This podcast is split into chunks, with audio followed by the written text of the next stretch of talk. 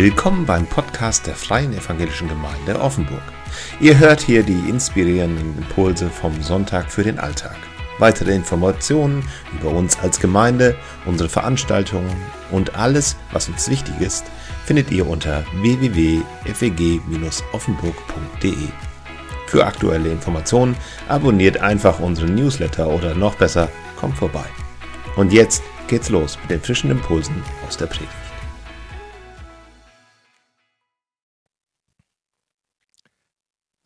Wo soll ich anfangen? Am besten bei deinen zahlreichen Beschäftigungen und Aufgaben. Denn ihretwegen habe ich am meisten Mitleid mit dir. Ich fürchte nämlich, dass du eingekeilt in deine zahlreichen Tätigkeiten keinen Ausweg mehr siehst und deshalb deine, deine Stirn verhärtest. Ich fürchte um dich, dass du dich nach und nach des Gespürs entledigst für Freude und Schmerz. Und so wäre es besser, du entziehst dich von Zeit zu Zeit deinen Beschäftigungen, bevor sie dich ziehen. Bevor sie dich dahin ziehen, wo du nicht landen willst. Da, wo dein Herz hart wird. Frage jetzt nicht, was damit gemeint sei. Denn wenn du jetzt nicht erschrocken bist, ist dein Herz schon verhärtet. Von wem könnten diese Sätze stammen? Barbara darf nicht antworten, die hat gespoilert.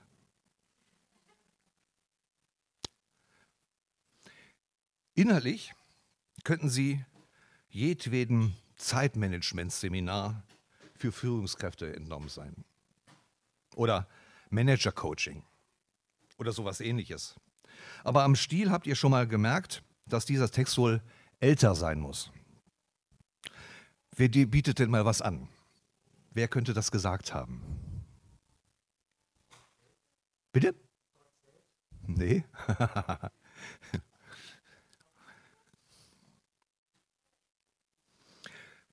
Diese Sätze schrieb Bernhard von Clairvaux 1148 in einem Brief an den stressgeplagten Papst Eugen III.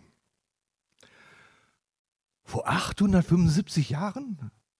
Da gab es das Wort Stress doch noch gar nicht. Nö, kommt im Text ja auch nicht vor. 1148 war das Leben zwar kürzer, durchschnittliche Lebenserwartung 50, aber es war auch langsamer.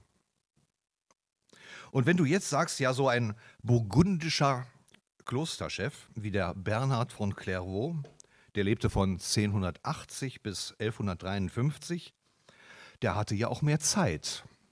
Nö. Vieles auf dieser Welt ist ungerecht verteilt. Geld, Talente, Chancen. Eins ist aber ganz gerecht verteilt. Alle haben gleich viel Zeit. Und trotzdem haben wir heute ein knappes Jahrtausend nach Bernhard von Clairvaux das Gefühl, wir hätten weniger Zeit. Obwohl oder vielleicht, weil wir ja alles lauter Beschleunigungsmaschinen haben, die uns helfen, Zeit zu sparen.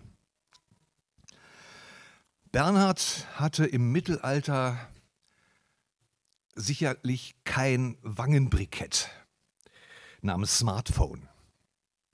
Dieses Gerät, das uns verspricht, Arbeitszeit zu sparen, aber in Wirklichkeit Freizeit frisst. Und die Kommunikation zwar schneller, aber nicht unbedingt besser macht. Ähm, gehen zwei Männer telefonierend durch die Fußgängerzone, laufen aufeinander zu und sagt der eine, du, ich muss jetzt Schluss machen, ich treffe dich gerade. Es gibt Leute, die hätten weiter telefoniert. Trotz tausenderlei angeblich zeitsparender Beschleunigungsmaschinen haben wir heute doch immer das Gefühl, immer weniger Zeit und immer mehr Stress zu haben. Deshalb ist das Thema heute Morgen, über das ich predigen möchte oder was ich thematisch drüber geschrieben habe, sicher sarkastisch formuliert. Wer schneller lebt, hat mehr vom Leben, oder? Man könnte auch alternativ formulieren. Wer schneller lebt, ist eher fertig. Mit den Nerven, mit der Ehe, mit der Gesundheit. Wenn du nachts Schweißausbrüche und morgens Wadenkrämpfe und mittags bleiernde Müdigkeit und abends Rückenschmerzen hast, dann kann dein Hausarzt eins immer diagnostizieren. Das ist ein Stresssymptom.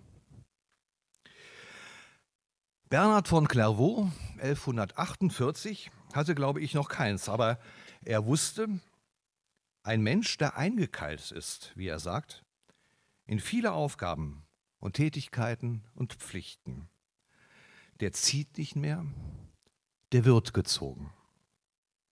Er hat nicht nur, er hat nicht nur viel zu tun, das viele tun hat ihn. Er besitzt vielleicht eine ganze Menge. Er wirkt aber auch wie besessen.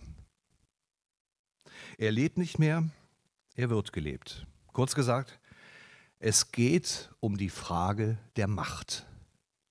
Wer hat eigentlich die Macht in meinem Leben?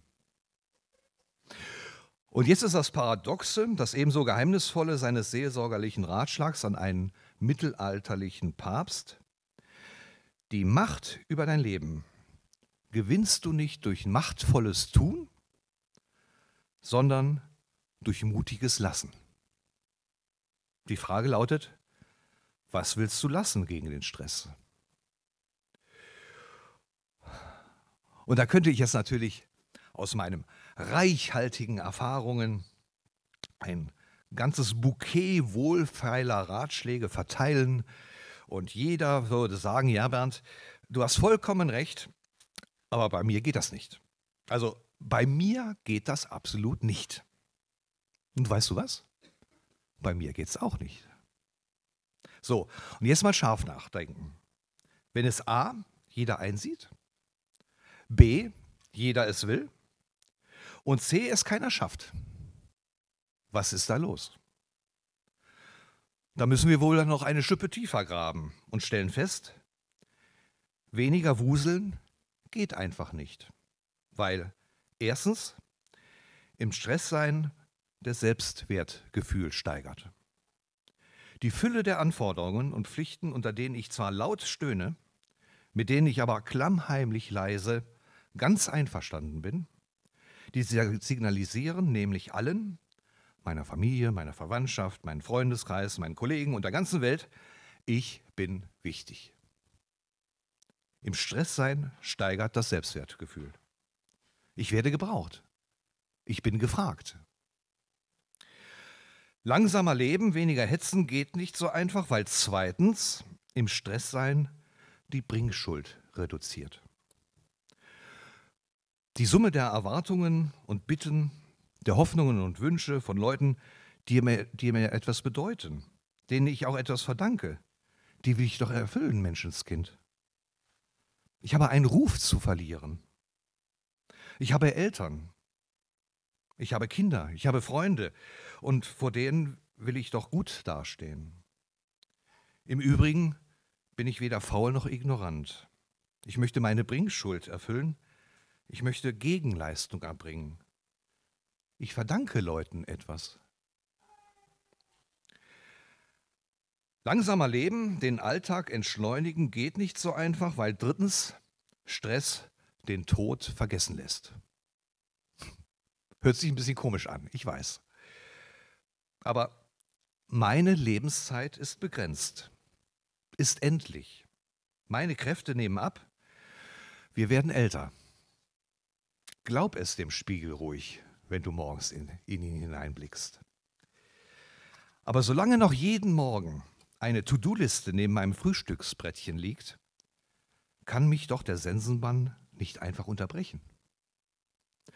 Und spätestens hier merkt ihr, Stressbewältigung ist keine Frage der ergonomischen Anordnung eurer Einbauküche, sondern ein zutiefst spirituelles Thema. Drei Fragen musst du dir nämlich beantworten.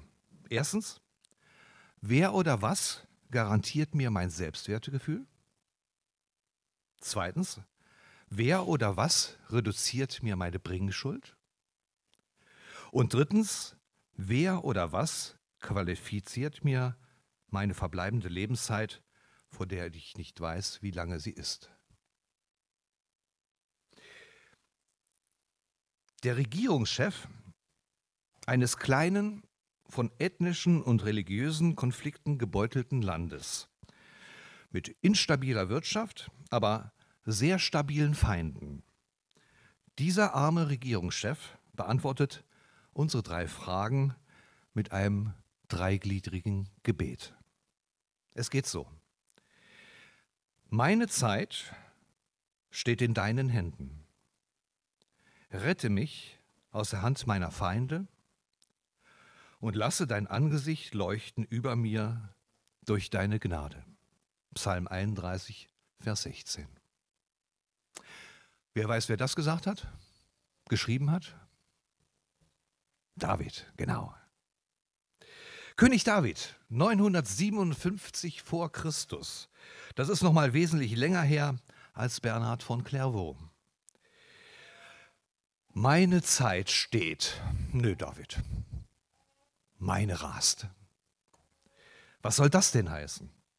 Zeit steht doch nie. Doch, sagt David. Und weißt du was? Lies doch mal was von mir. Psalm 139, Vers 13. Meine Lebenszeit steht bei Gott fest. David betet im Psalm 139, Du sahst mich schon, ehe ich im Mutterleib bereitet wurde. An diesem nicht exakt datierbaren Moment, wo die Kaulquappe so da durch die Hülle piekst, da sahst du mich schon. Nennt mir bitte eine Religion, eine Ideologie, ein Gedankengebäude oder sonst ein Lebenskonzept auf der Welt, in dem mehr Bejahung, Zuwendung und Wertschätzung deiner Person ausgedrückt wird, als in diesem Fall. Und da sagt David, meine Lebenszeit steht in diesem Moment der Zeugung in Gottes Händen. Gott hört aber auch schon die Lieder deiner Beerdigung. Meine Lebenszeit ist in Gottes Händen gehalten und deswegen muss ich nicht ungehalten sein über die Kürze des Lebens. Und wenn meine Lebenszeit bei Gott gut aufgehoben ist, dann ist jedes Lebensalter das Richtige. Du bist genau im richtigen Alter. Schäm dich für nichts. Alte Leute sagen ja manchmal, weißt du, zu meiner Zeit, da war das so. Und dann muss ich zurückfragen, wieso ist heute nicht deine Zeit? Weil Werbeindustrie und Medien und Instagram und Facebook uns einreden, eigentlich solltet ihr alle so 28 sein. Und auch so aussehen. Ne? Kerngesund, super schlank, braun gebrannt, topfit und sexy.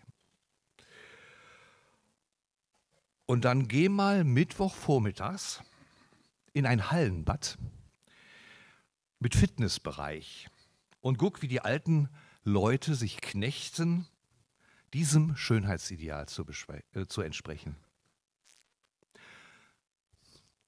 Das Ungeheuer von Wellness erhebt sein runzliges Haupt aus den Fluten.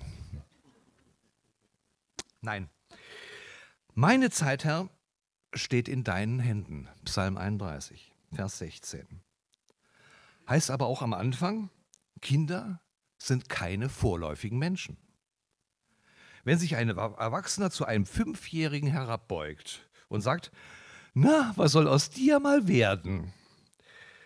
Dann wünschte ich, der Fünfjährige würde sagen, ich bin schon wer. Ich bin ein ganzer kindlicher Mensch. Meine Zeit steht in deinen Händen.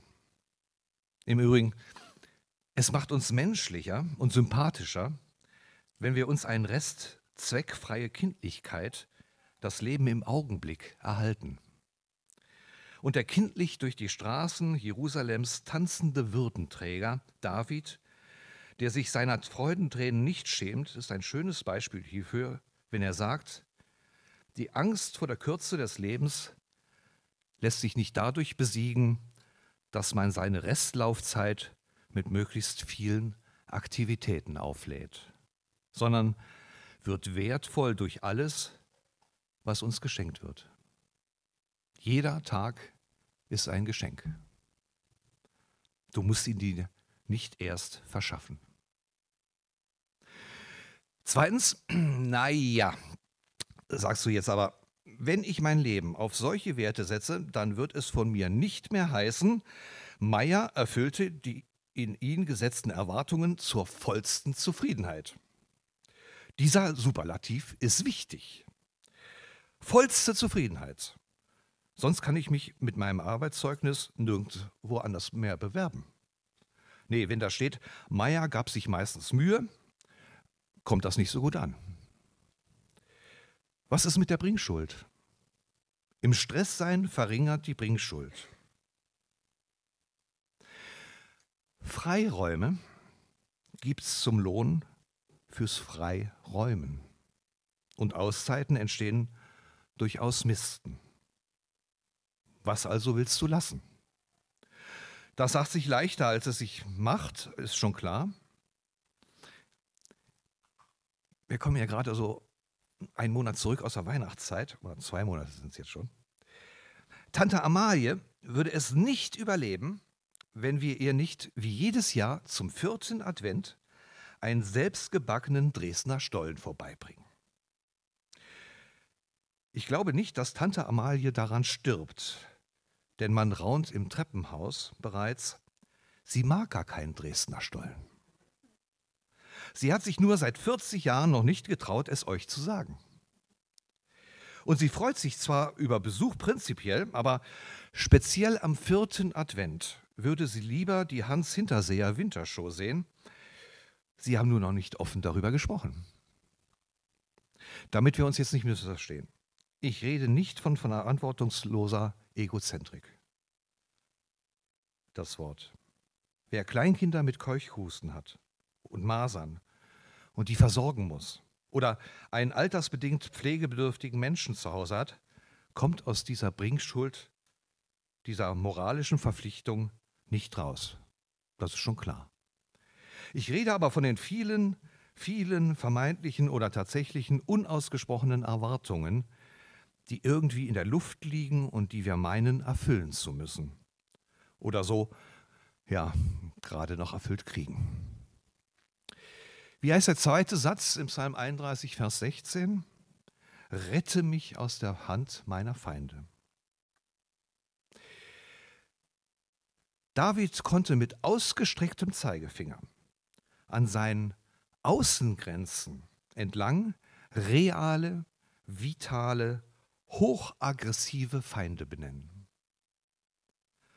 Und du kannst mir ebenfalls mit ausgestrecktem Zeigefinger eine Menge äußerer Stressmacher, Feinde nennen, Leute, die Druck machen, die dir Angst machen, den Abteilungsleiter und die Chefin und die Anteilseigner und die Lieferanten und die Kunden oder der Partner und die Kinder und ihre Lehrer und ihre Lehrerinnen, die Gemeinde. Aber anatomisch ist es, und das empfinde ich ja als ein Indiz für den Humor Gottes. Anatomisch ist es nicht möglich, mit dem Zeigefinger auf jemand anderen zu zeigen, ohne dass drei Finger auf mich wiederum zeigen. Und deswegen unterstelle ich euch hoffentlich nichts Böses, wenn ich sage, für jeden Außenstressor, den du mir aus deinem Leben nennen kannst und den es nicht wegzudiskutieren gilt, schon recht, den gibt es. Zu jedem Außenstressor gibt es wahrscheinlich drei, die stecken hier tief in deiner Brust. Da sitzt der Pharao, der dich auf die Pyramiden peitscht. Der eine heißt Ehrgeiz, der andere Perfektionismus, der dritte gut dastehen wollen. Rette mich aus der Hand meiner Feinde. Das Rennen, es allen recht machen zu wollen, ist nicht zu gewinnen, sagt Psalm 31, Vers 16. Du kannst es nicht allen recht machen. Und du kannst es nicht jedes Mal besser machen. Schöne Grüße von Hase und Igel. Ich kann nicht allem gerecht werden. Was kann ich also machen? Ich kann mich gerecht sprechen lassen. Ich kann mich rechtfertigen lassen. Wie? Indem ich für alle vermuteten oder tatsächlichen bewussten oder unbewussten Unzulänglichkeiten, Versäumnisse, Fehler und Schwächen, Unzulänglichkeiten, Versäumnisse, Fehler und Schwächen. Wir denken im freikirchlich-evangelikalen Umfeld bei Sünden hauptsächlich an Tatsünden. Ich glaube aber, dass wir auch an die Unterlastungssünden denken sollten. In Matthäus 25, dem Gleichnis vom großen Endgericht, redet Jesus genau über das, was wir nicht gemacht haben. Wie kann ich mich rechtfertigen lassen? Indem ich mich für alle vermuteten oder tatsächlichen, bewussten oder unbewussten Unzulänglichkeiten die Kompensation, die Erstattung, die Vergebung in Anspruch nehme, die Gott in Jesus Christus bereitgestellt hat. Huch, wo kommt der denn jetzt her? Also historisch hat die Kreuzigung des einen unter Tausenden von gekreuzigten Aufrührern im römischen Reich mit mir erstmal nichts zu tun. In dem Moment aber, wo der Schöpfer des Universums und jedes Menschen, der sagt, ich sah dich, ehe du im Mutterleibe bereitet wurdest, in dem Moment, wo der zeit- und raumlose Richter der Lebenden und der Toten sagt, Wer sich auf den Tod dieses einen als Kompensation für die vielen beruft, wie auf einen Rechtstitel, der soll gerechtfertigt sein. Das ist für dich, das für dich Unerfüllbare ist bereits erfüllt. Das heißt, das Sterben Jesu Christi soll gelten für alles, was ich selber nicht geschafft habe. Wer tatsächlich sagen kann, auch für meine Versäumnisse, Unzulänglichkeiten soll dieser Tod gelten, für den hat es dann vor Gott auch Bestand. Und das gibt eine Menge her für das Selbstwertgefühl. Ach ja, richtig. Erstens, im Stresssein stärkert das Selbstwertgefühl. Zweitens, wer oder was reduziert mir meine Bringschuld? Und drittens, wie hieß der dritte Satzteil von Psalm 31, Vers 16? Der erste war, meine Zeit steht in deinen Händen. Das ist der Satz gegen die Angst vor der Kürze des Lebens. Der zweite ist, rette mich aus der Hand meiner Feinde, die möglicherweise auch in mir selber sitzen. Ich will mich auf Jesu und seinen Tod rechtfertigen lassen. Und der dritte Satzteil heißt, lass dein Angesicht über mir leuchten durch deine Gnade. Warum sollte Gott leuchtende Augen kriegen, wenn er dich sieht, wo alle anderen zuschauen, wie du es gerade mal wieder nicht packst?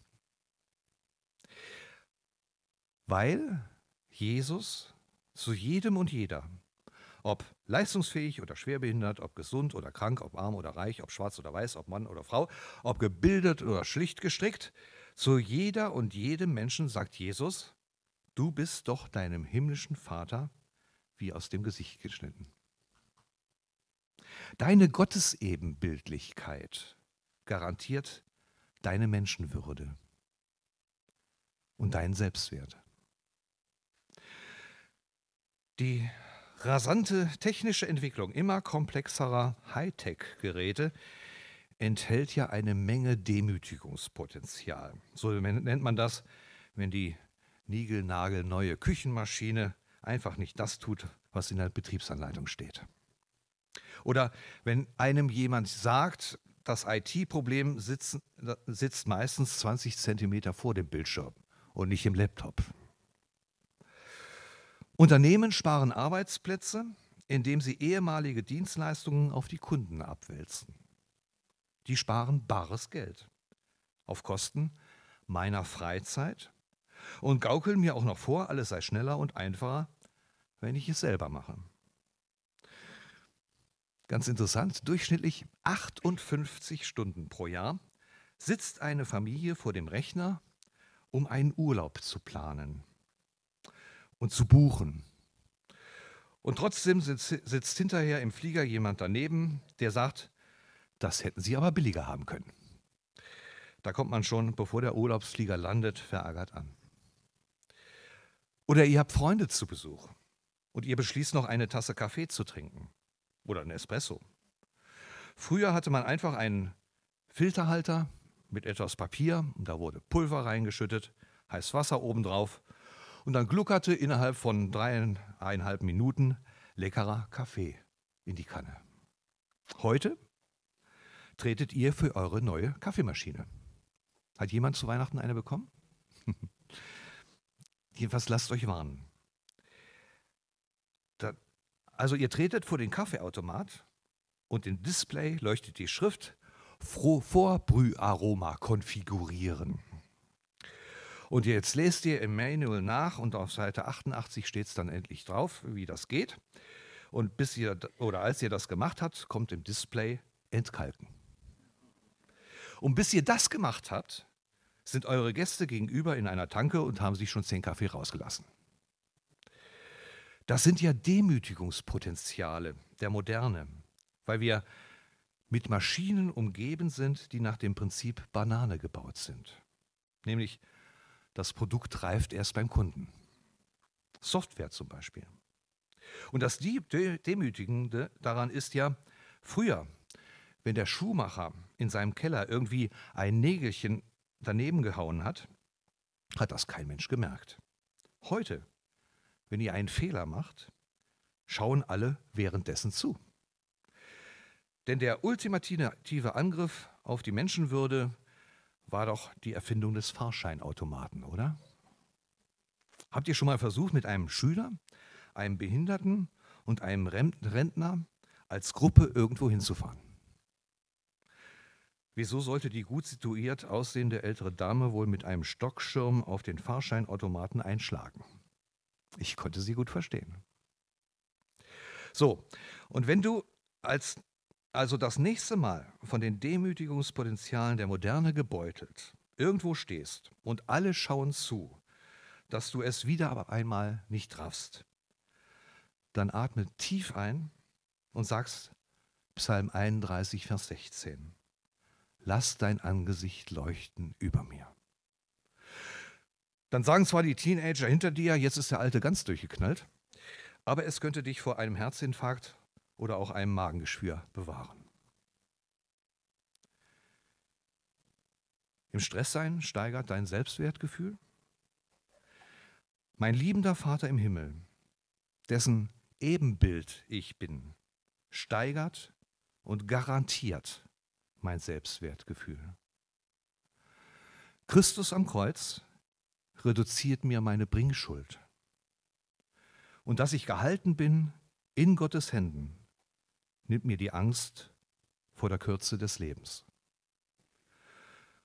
Und deshalb darf ich bei allem Stress aufrechten Gang mit gesichertem Selbstbewusstsein, mutigem Weglassen gegenüber der Bringschuld und ich darf vor allen Dingen jeden geschenkten Tag meines Lebens genießen.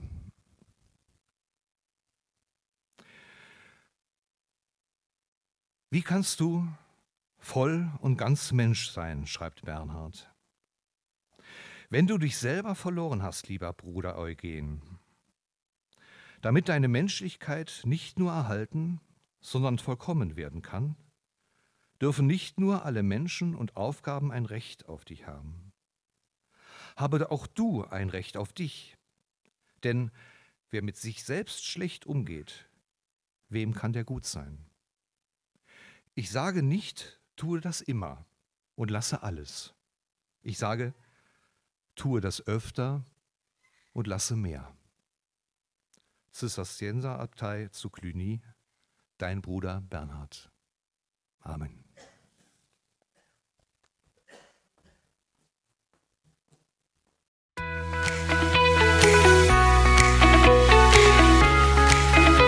Vielen Dank, dass du diesen Podcast angehört hast. Wenn du unsere Arbeit unterstützen möchtest, kannst du das gerne in Form einer Spende machen. Auf unserer Webseite www.feg-offenburg.de/spenden findest du dafür alle Informationen, die du dafür brauchst. Bis zum nächsten Podcast.